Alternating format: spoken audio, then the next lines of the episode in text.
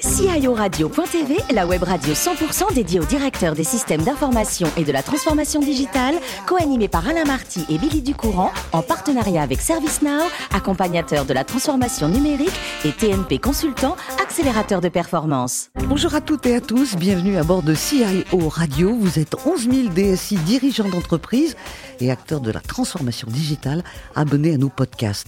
Nous vous remercions d'être toujours plus nombreux à nous écouter chaque semaine et bien sûr, vous pouvez réagir sur nos réseaux sociaux et notre compte Twitter CIO Radio-du-Bas TV. À m'écouter pour co-animer cette émission, je salue Gérard Okayem. Bonjour Gérard. Bonjour. Gérard, vous êtes Sales Director de ServiceNow et à vos côtés, partenaire chez TNP Consultant Médicalel. Bonjour Mehdi. Bonjour. Messieurs, nous allons accueillir aujourd'hui Olivier Bost, directeur informatique et industriel chez Le Point. Bonjour Olivier. Bonjour. Merci d'être avec nous. Euh, je rappelle que vous êtes né en 1976. Vous venez d'une région où ça chante le Gard, à l'Est. Est-ce que vous avez encore une petite pointe d'accent? Ça, c'est à vous de me le dire. un petit me peu, semble oui. que oui. Il me semble bien que oui. Il me semble que oui. Euh, votre formation, elle est impressionnante. Vous avez fait une prépa, ensuite vous avez intégré l'école d'ingénieur. Euh, c'était l'ESTI à l'époque C'était l'ESTI à l'époque, oui. Maintenant, elle a fusionné avec euh, l'université de Cergy-Pontoise et c'est CY Tech. Voilà. Vous allez donc obtenir ce qu'on appelle un master tout à fait. Vous aviez en tête un métier précis, une direction particulière, ou c'est parti un peu dans tous les sens? C'est. Au final, je dirais que je fais ce que j'ai toujours voulu faire. C'est-à-dire? Sans le savoir. Voilà. Racontez-moi. Donc, euh, je pense qu'à peu près comme tous les ingénieurs, on aime construire. Mhm. Voilà. Donc, euh, des Lego, des Playmobil, beaucoup de bricolage à la maison, donc de l'envie de, créer. Voilà, avec un esprit très structuré, donc assez scientifique. Voilà, beaucoup plus scientifique que littéraire. Donc la prépa a été assez euh, une formation assez naturelle, et ensuite l'école d'ingénieur également. Et c'est là où le hasard de la vie euh, fait bien les choses. Je me préparais plutôt pour euh, fabriquer des ponts. Mm-hmm. Plutôt on était plutôt dans les, structures, plutôt formation arrêt métier. Et finalement, le concours et euh, la découverte euh, via l'inscription du concours m'a fait découvrir l'ESTI, École internationale du science, en sciences de traitement de l'information. Euh, et là, j'ai adoré. Voilà. Je dois dire que la, découverte. Oui, votre première grande expérience professionnelle, c'est un choc quand même. On vous retrouve à New York. Oui, tout à fait. Pendant deux ans. Pendant deux ans, avec un superbe French accent. Absolument, my dear. bah oui, bah oui. Ils ont dû adorer de toute façon. Ils ont adoré, ils ont adoré. Comment, pour son premier boulot, quand on arrive chez Bertelsmann à New York, euh, c'est euh, un monde différent, c'est un continent différent, c'est une façon de travailler déjà à l'époque, mhm. peut-être plus en amont que nous. Comment vous arrivez pour ce premier job important à concilier ce double décalage, j'allais dire, et horaire et dans le travail? Ça s'est fait assez naturellement. En fait, la genèse de ce projet, de, qui est un projet de vie, euh, c'était en deuxième année de partir pour avoir une expérience à l'international. Voilà. Et euh, j'ai atterri à New York, chez Bertelsmann.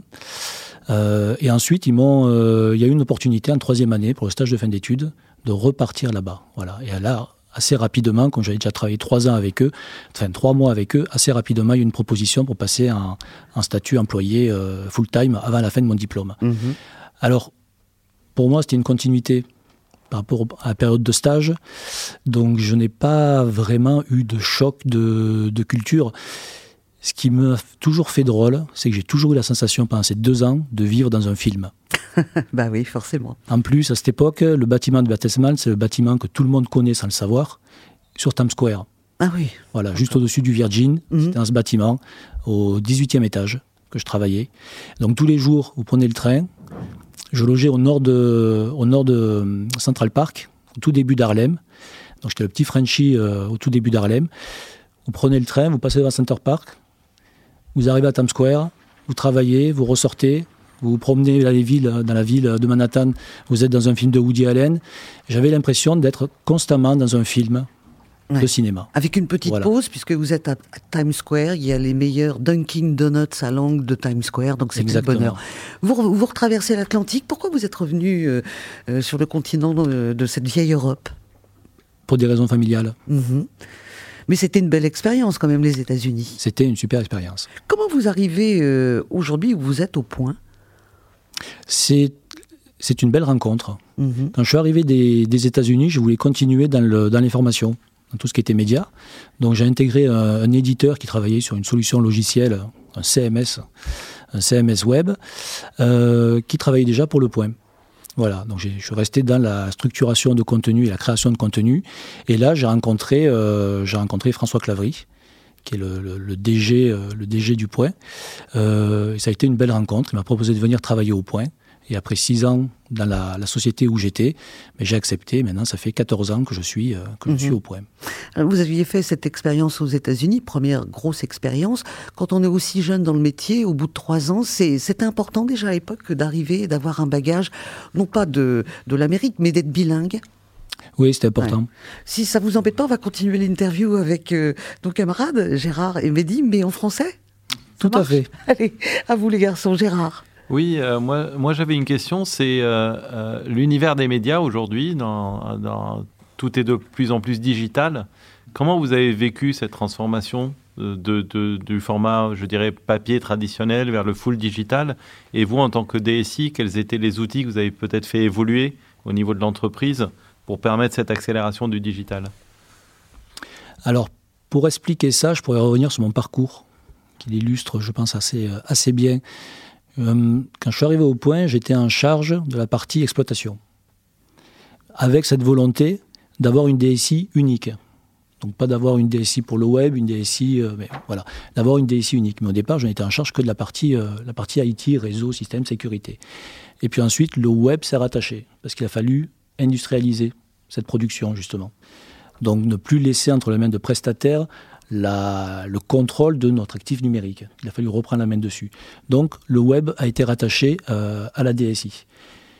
Ensuite, il a fallu ajouter un département de développement. Moi, je suis un développeur, enfin, je suis un ingénieur, j'ai développé, euh, c'est ce que j'aime faire. hein. Euh, et on a bien vu qu'il y avait un besoin là aussi de se réapproprier l'intégration des solutions. Donc on a rajouté ce pôle. Donc déjà, on passe à trois, à trois pôles.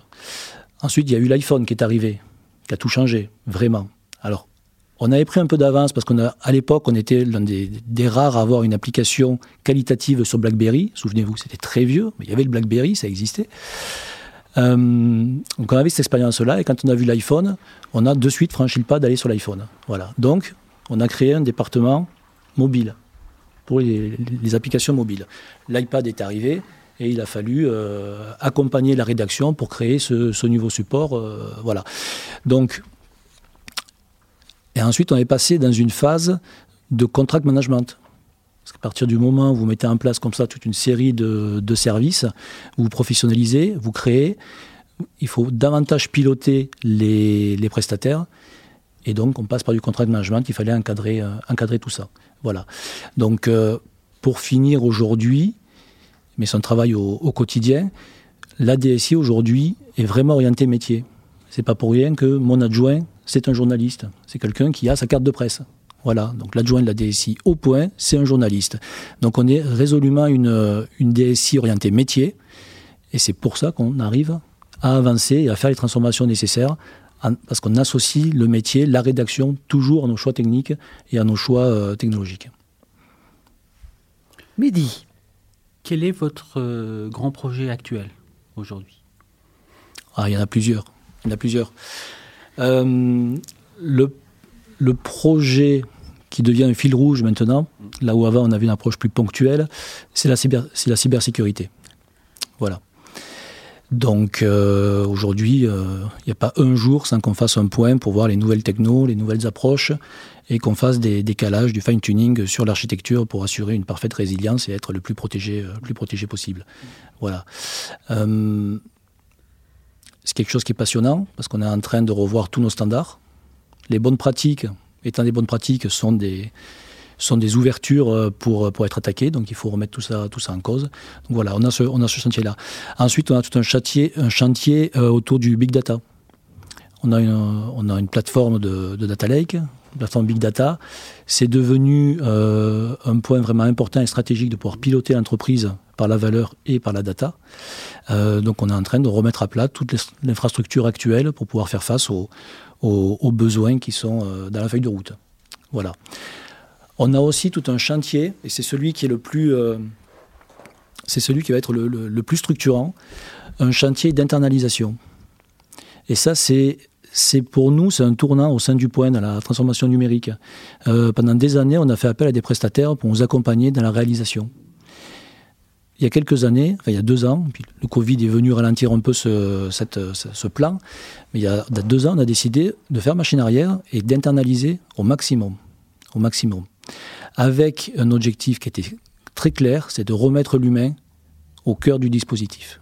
Voilà, remettre la ressource, remettre les talents, euh, se redonner la possibilité d'innover en s'appuyant sur des prestataires extérieurs ou sur des solutions exter externes, mais en tout cas en ayant cette capacité de les intégrer par nous-mêmes, parce qu'au final, on se rend compte que le métier de la presse, c'est une niche, on est vraiment dans des spécificités, autant les compétences de développement ou d'exploitation sont, euh, sont assez répandues maintenant, autant pouvoir les mettre en adéquation avec le besoin du journaliste, le besoin métier de la presse, c'est un savoir-faire. Voilà. Donc euh, on a ce gros chantier-là qui est, euh, qui à l'œuvre aujourd'hui. Ça veut dire qu'on va pouvoir le réinviter pour suivre les projets. Merci Gérard, merci Mehdi. Olivier, quand vous étiez en école d'ingénieur, euh, déjà à l'époque, euh, sans peut-être savoir ce que voulait dire DSI, c'est le métier vraiment que vous vouliez faire? Quand je suis arrivé à l'école, j'ai compris que l'information, la structuration de l'information, mm -hmm. c'était le métier que je voulais faire. Et quand je suis arrivé au point et que j'ai eu le titre de DSI, j'ai compris que c'était le titre qui me correspondait le mieux. Voilà. Ah, vous êtes fait tatouer le titre, non? Non, pas jusque-là. bon, on va parler sport maintenant. Si vous qui êtes du sud, ouest de la France, si je vous dis quatre boules de cuir, Claude Nougaro, pensez à quoi? À la boxe? Alors, je suis pas du sud-ouest. Euh... Oui, non, mais oh, on n'est pas loin, coup, vous n'êtes euh... pas loin quand même. Ça vous parle la boxe? Non, je suis désolé. Non? Non, pas vraiment. Moi, je suis plutôt rugby. Plutôt rugby? Ah oui. Alors expliquez-moi, qu'est-ce que vous aimez dans le rugby? Les valeurs du rugby, le jeu? Les, les, valeurs du rugby. Alors, j'aime pas opposer le foot et le rugby. Non, je pense qu'il y en a pour tout, pour tout. Mais c'est des souvenirs euh, en famille de regarder le, le rugby euh, avec mon père. Euh, étant enfant, je me souviens avoir pleuré dans les défaites du 15 de France face à l'Angleterre. Voilà. Donc, euh, et puis je l'ai pratiqué en école d'ingénieur. Ah, J'y ai joué. Et c'est surtout la valeur de. Quand vous êtes, quand vous êtes dans, un, dans un match de rugby, vous comprenez rapidement la force de l'équipe. Voilà.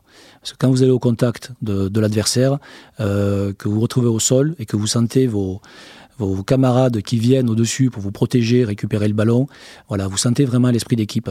Et c'est un sport dans lequel l'humain est très important. La valeur humaine, le dépassement, l'abnégation sont vraiment importantes et on ne peut pas réussir si on ne travaille pas en équipe. Voilà. Vous ressentez des fois ce, ce, côté équipe qui protège et qui avance euh, au point, comme euh, on peut l'avoir dans les valeurs du rugby?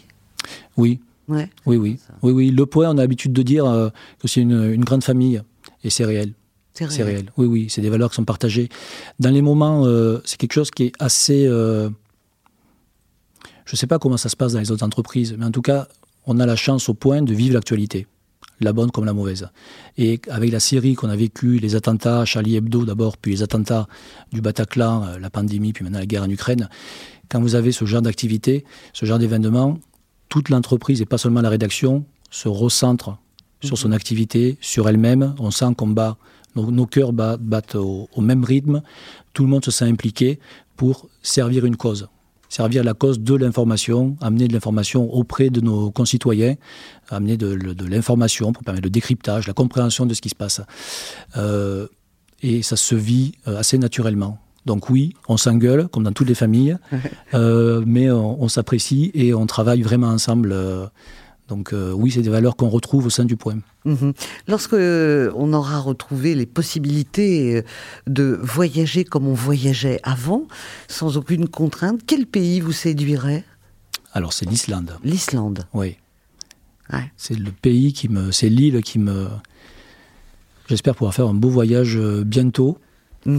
Je vous le souhaite. C'est un pays qui est à la fois sauvage euh, et qui est sur, une, sur la, rencontre des deux plaques tectoniques. Voilà. Et donc ce mélange, ce qui va m'intéresser, c'est d'aller vraiment là-bas pour voir l'énergie, pour voir les, les, la partie volcanisme, le volcan. Voilà. C'est toute cette partie-là, cette partie énergie naturelle qui me, qui me passionne. Merci beaucoup Olivier. Merci aussi à Gérard et Mehdi de nous avoir accompagnés dans cette émission. Fin de ce numéro de CIO Radio. Retrouvez toute notre actualité sur nos comptes Twitter et LinkedIn. On se donne rendez-vous mercredi prochain à 14h précise pour accueillir un nouvel invité. L'invité de la semaine de CIO Radio.tv, une production B2B Radio.tv en partenariat avec ServiceNow, accompagnateur de la transformation numérique et TNP Consultant, accélérateur de performance.